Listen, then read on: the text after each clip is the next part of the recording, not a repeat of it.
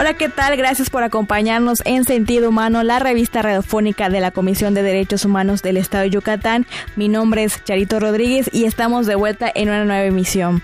Les recordamos que pueden encontrarnos en redes sociales. Estamos en Facebook y en Twitter como arroba Codey, en Instagram como Codey Oficial y en Spotify pues pueden seguir nuestros programas si se lo han perdido alguno con nuestro podcast Sentido Humano Radio.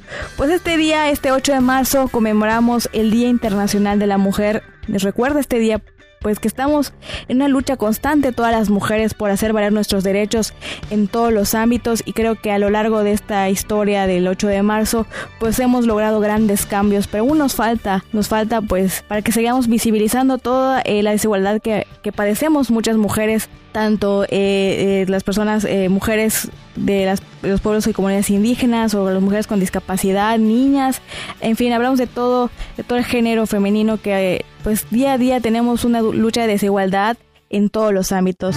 Conoce tus derechos. En línea. Sentido Humano. La revista radiofónica de la Comisión de Derechos Humanos del Estado de Yucatán. Esto es Sentido Humano. Sentido Humano. En línea. Un ejemplo de esta lucha eh, inalcanzable es nuestra invitada que tenemos de lujo este día. Ella junto con su esposo han luchado por la promoción y protección de los derechos humanos de las personas con discapacidad y eso también hizo que pues se les reconociera este, en días pasados con la presea que otorgamos en la Comisión de Derechos Humanos que es la presea al mérito humano 2021. Le doy la más cordial bienvenida vía telefónica a la señora Dulce María Caballero Encalada. Ella es fundadora de la Asociación Yucateca de Padres de Familia Prodeficiente Mental, AIPADEM. Bienvenida, señora Dulce. Muchas gracias por la invitación y muchas gracias nuevamente por su acompañamiento de ustedes tantos años, eh, que pues Derechos Humanos tiene 29 años, yo 50 trabajando y 35 como asociación, pero gracias a gente como ustedes que me han rodeado, pues aprendí mucho y pude hacer muchas cosas que me acompañaron. Gracias por la invitación. Al contrario, doña es un, es un gusto tenerla aquí. Pues para los que no nos habían sintonizado antes o los que no sabían a lo que nos referimos, en pasados días la señora Dulce Caballero Encalada y su esposo, el biólogo Manuel Jesús Solís Ramírez. Ellos, como les comentaba, son fundadores de la Asociación Yucateca de Padres de Familia Pro Déficit Mental, AIPADEN. Ellos recibieron la presea del Mérito Humano 2021, pues por su contribución y promoción y protección a, los derechos humanos de las personas con discapacidad. En este caso, debido al, lamentable fallecimiento de su esposo, el eh, don Manuel, pues su hijo Ramón Solís recibió eh, la presea en nombre de su padre. Doña Dulce, ¿Qué significa recibir la presea al mérito humano 2021? Pues la verdad se siente muy agradable, se siente muy bien, porque pues el reconocimiento nunca está de más reconocer lo que haces y a quien no le gusta, aunque uno no sea artista o no sea deportista para recibir reconocimientos o medallas, pero sí se siente bien, se siente agradable, aunque no uno no anda en la búsqueda de eso. Pero si al fin y al cabo alguien, alguien reconocen, pues bueno. Pues es el segundo reconocimiento este, muy importante aquí en el Estado de Yucatán, como el del Congreso del Estado, que ya tengo la Héctor Victoria, que es en el 2011. Así es, doña Dulce. Han sido pues más de 50 años de lucha en favor de las personas con discapacidad. En esta trayectoria que usted tiene, eh, ¿Qué avances ha visto a lo largo de estos años? Pues al menos cuando yo comencé no podíamos decir derechos humanos. Eh, pues yo me inventé el respeto hacia las personas que tienen pues una discapacidad. Eh, sobre todo mi tema era discapacidad intelectual. Pero cuando me di cuenta con el paso de los años que había mucha gente que estaba en la misma situación que yo, pero que sus hijos no podían acceder a muchas cosas porque pues no estaban en las condiciones económicas que yo tenía, pues con, en mi familia, con mi esposo, pues me di a la tarea de estar ayudando a los demás. Cuando me di cuenta, ya estaba yo ayudando a personas con discapacidad auditiva, a personas con discapacidad visual, a personas con discapacidad de sillas de ruedas, en fin, cuando me di cuenta ya ya este, yo vivía sus, sus carencias, ¿sí? Entonces, este, pues la voz que no se escuchaba en ese entonces, pues empezó pues a conocerse a través mío. Yo siempre iba acompañada de, mis hijos o de mi esposo y de algunas personas con discapacidad, porque yo he pensado desde hace mucho tiempo, no sé si sea yo de avanzada, pero yo he pensado que las personas con discapacidad hay que escuchar su voz. Nosotros no tenemos por qué hablar por ellos, pero todavía nos falta eso, ¿sí? Que la voz de ellos se escuche y que no se indiferencia, ¿sí? Ya pasamos realmente del, ¿cómo decir? Aquí en Yucatán ya pasamos de lo que era el discurso, nada más el discurso, para políticos y para muchas personas, a pues hechos. Hoy hay un poco de avance eh, en conocimiento, en respeto. Eh, cuando se fundó hace 29 años Derechos Humanos, la verdad fue para mí un parteaguas. Es más, yo la considero mi casa, porque ya se podía hablar de derechos humanos sin que fuera tan perseguido. Entonces, eh, realmente, pues no sé si es el Estado, es el país, no me quejo, ha habido avances. Definitivamente ya hay un instituto para que las personas no los estén peloteando.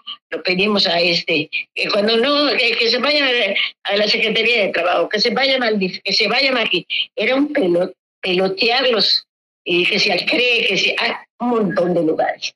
Entonces ahorita pues el instituto sirve de información y de sensibilización para transversar todo lo que es discapacidad para dignificar a la persona con discapacidad.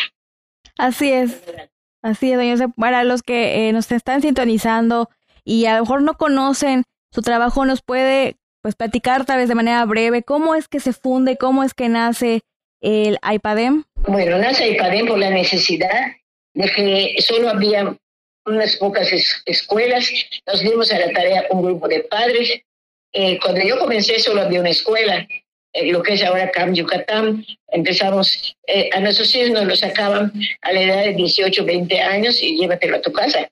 No había oportunidades de nada, ni de trabajo, ni de capacitación.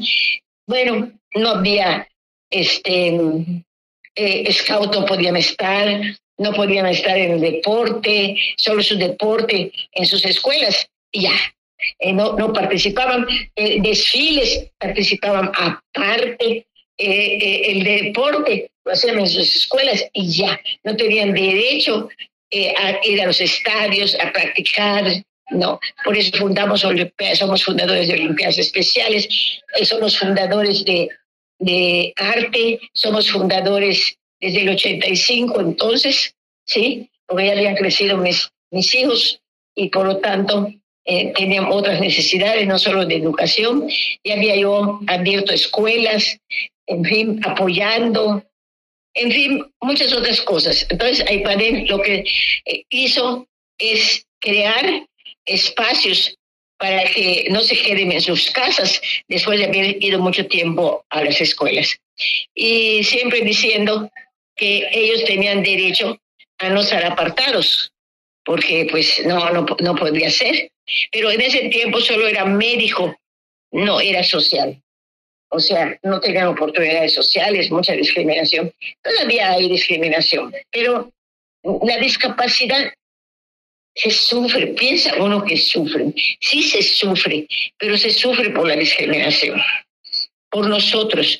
No sé, no sé, eh, si las, nosotras las mujeres nos discriminan Sí, figúrate cómo es para las personas con discapacidad. Y si es mujer indígena, ¿sí? Eh, con discapacidad, mujer indígena con discapacidad, y si tiene edad, ay, mi vida, es cuatro discriminaciones tiene la mujer. Y yo lo he oído mesas de trabajo, ¿sí? Defendiendo a las mujeres con discapacidad siempre se dice lo de las mujeres, que bueno, hay avance, pues sí, si nosotros que, decimos que no tenemos discapacidad, somos relegadas, somos maltratadas y, y en todo, en todo el sentido de la palabra. cómo nos discriminan los varones y la misma sociedad. Mira, no necesitamos que nos discriminen los varones, entre nosotros mismos a veces nos discriminamos. Sí, nos ponemos etiquetas. Entonces, estamos mal. O sea, no es privativo de Yucatán, es mundial. Sí, pero se está cambiando el paradigma. Da mucho trabajo el cambio para el respeto y la dignidad de la persona. ¿Sí? Entonces, pues ahí estamos, ahí vamos.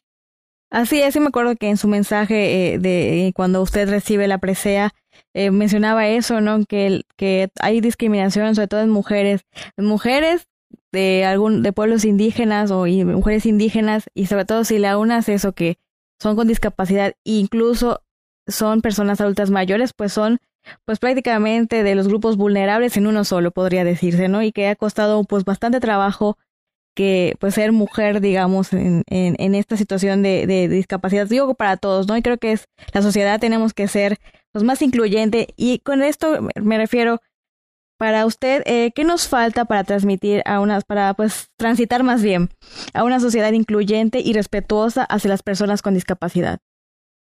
Pues estar exigiendo a las autoridades, porque son políticas públicas, que no nos tiemble la mano para señalarlo.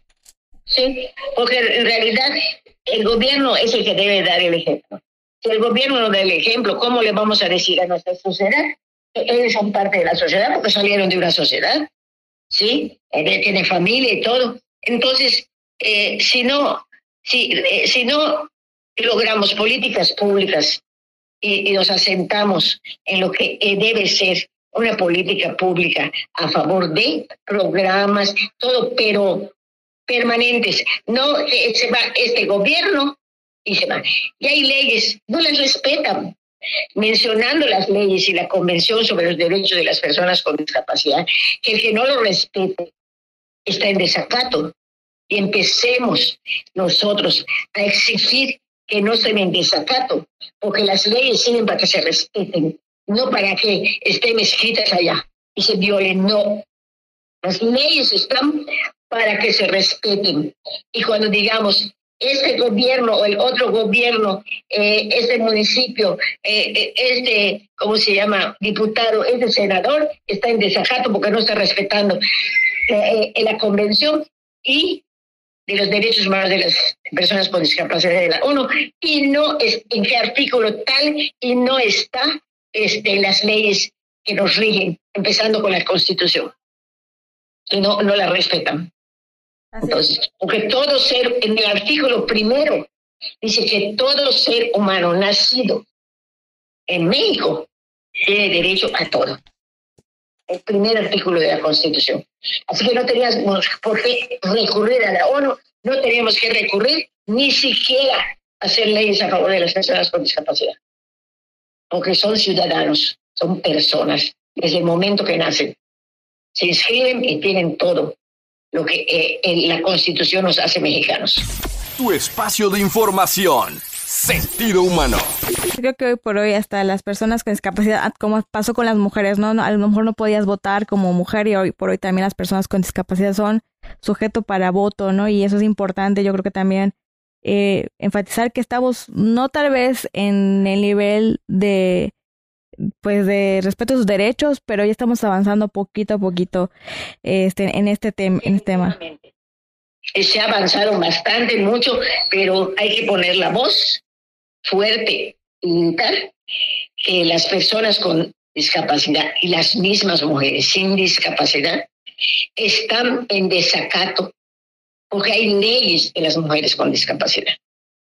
¿sí? Y no han podido demostrar quiénes están en desacato, de autoridades, porque la, la ley tiene que respetar la autoridad, ¿sí? porque nosotros los pusimos.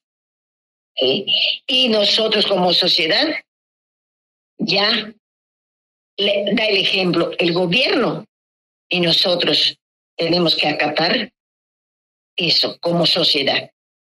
Pero si las, la sociedad solo lo hace, están grite y grite y las autoridades sordas, no podemos avanzar. No podemos avanzar. Así es. Este es nuestro estancamiento. Así es, doña Dulce, y creo que también es importante, bueno, recalcar que usted, eh, usted tuvo la fortuna, digamos, de una forma, de estar acompañada junto a su esposo, don Manuel, ¿no? Que estuvo a su lado eh, en estos años con, con el IPADEM y, en la lucha de la, de la, del respeto a los derechos de las personas con discapacidad. Pero desafortunadamente también hay mujeres que, que están solas y que luchan por sus hijos solas y a lo mejor eh, no, no cuentan con la familia o no cuentan con una pareja que les apoye como, como en su caso. Eh, ¿Qué le diría a las madres con hijos con discapacidad que, luchan, pero pues a veces se sienten solas, no solo están solas, sino también se sienten y a veces incluso se sienten cansadas en este camino? No están solas, regete solas. Si tienen que trabajar y, y cuidar de sus hijos, ¿cómo lo hacen? ¿No? ¿Cómo lo hacen? Porque el hombre eh, no se compromete o la tiene que cuidar de, de, la pareja porque a lo mejor abusa de ella, de la hija. No, si a nosotros como madres yo no le puedo dar ningún consejo. No le puedo dar ningún consejo como madre, porque cada quien lleva una cruz diferente. ¿Sí? Es, son cruces de amor. Yo conozco a mucha gente que llevan su cruz de amor. ¿Sí? Lo que pasa es que yo tuve la oportunidad de tener un buen matrimonio, un hombre que me quiso mucho, ¿sí? Y un hombre que siempre me acompañó, aceptó la discapacidad de sus hijos. No todos tienen esa fortuna. Cuando es una mujer sola, tiene uno o dos hijos con discapacidad, o una, ya sea varón, es muy difícil sacarlo adelante. Sí, es muy difícil. Sí, porque eh, la discapacidad cuesta todo es más caro, ¿sí? Para la persona con discapacidad. Tiene que pagar alguien que lo apoye en la educación, para que aprenda, o que alguien lo traslade. Si es visual, también alguien que lo traslade. Si yo estoy trabajando, ¿quién va a llevar a mi hijo a la escuela?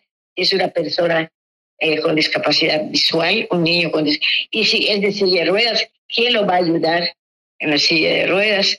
¿Quién? O sea, por eso ayer hice hincapié que no, las personas con discapacidad, que no los abandonen. Todos necesitamos de alguien, lo más independiente ellos, pero necesitamos de alguien que nos ayude. Siempre. Y como personas también. Todos necesitamos a alguien, tener a alguien junto a uno.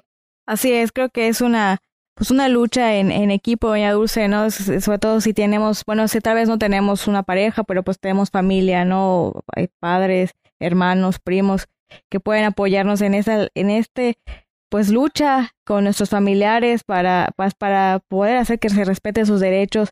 Eh, a las personas que son recién diagnosticadas con alguna discapacidad, algunos padres que todavía no saben qué camino seguir, ¿qué les diría a usted que, que, que, que hicieran pues para que tuvieran todos los eh, recursos necesarios en cuanto a terapias o, orientaciones para conllevar.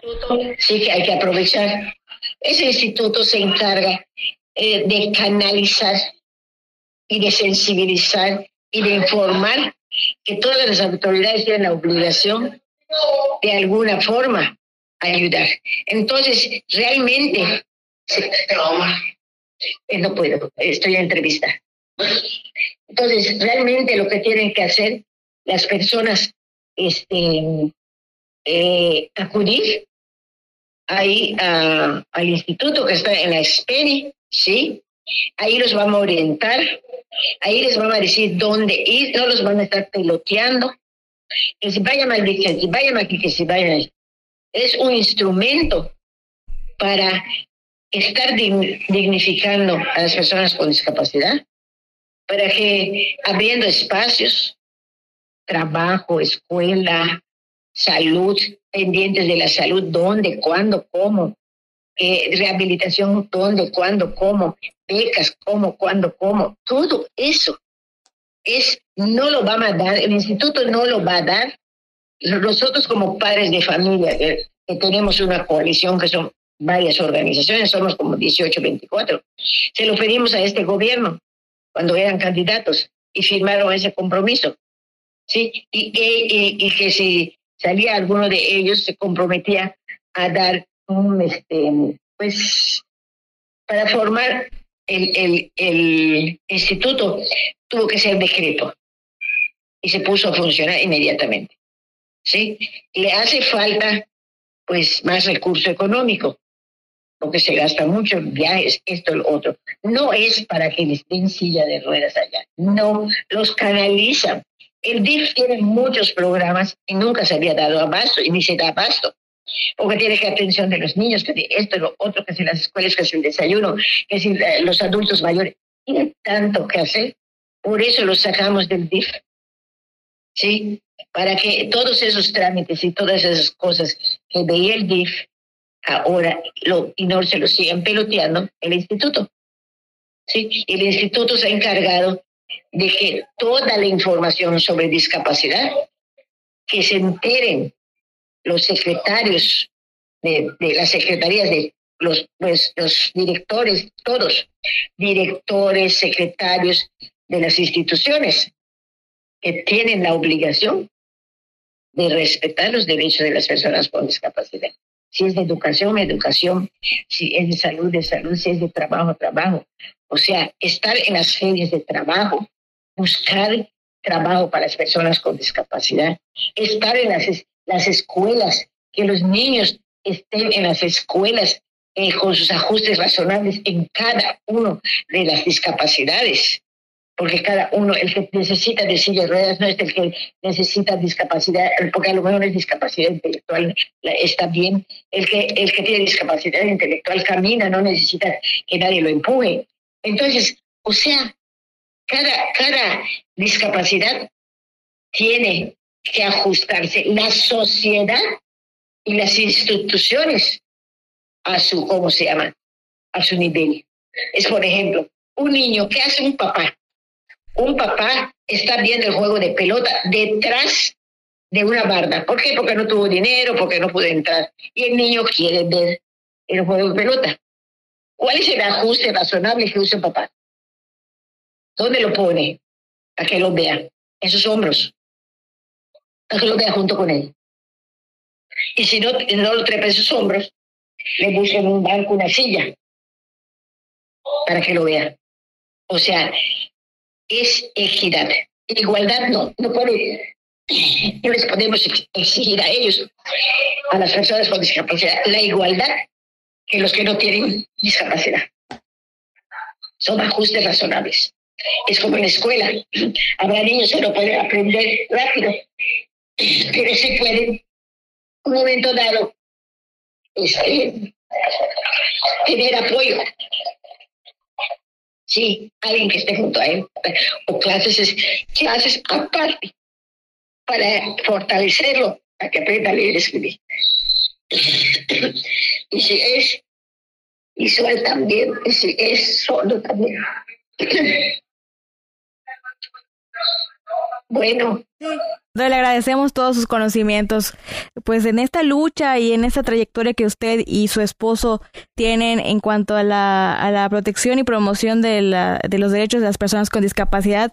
Le agradecemos, pues ella este, nos haya pues abierto esta entrevista, nos haya dado esta entrevista.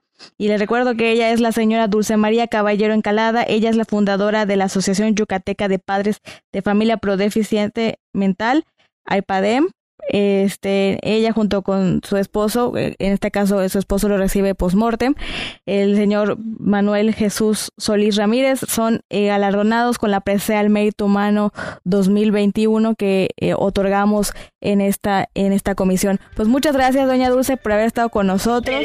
Muchas gracias a ustedes. Así es, doña Dulce, y gracias a ustedes por escucharnos, gracias a nuestro productor Pedro Alfaro y a Jensi Góngora por hacer este programa posible y nos escuchamos en nuestra próxima emisión tu espacio de información. Sentido humano. En línea.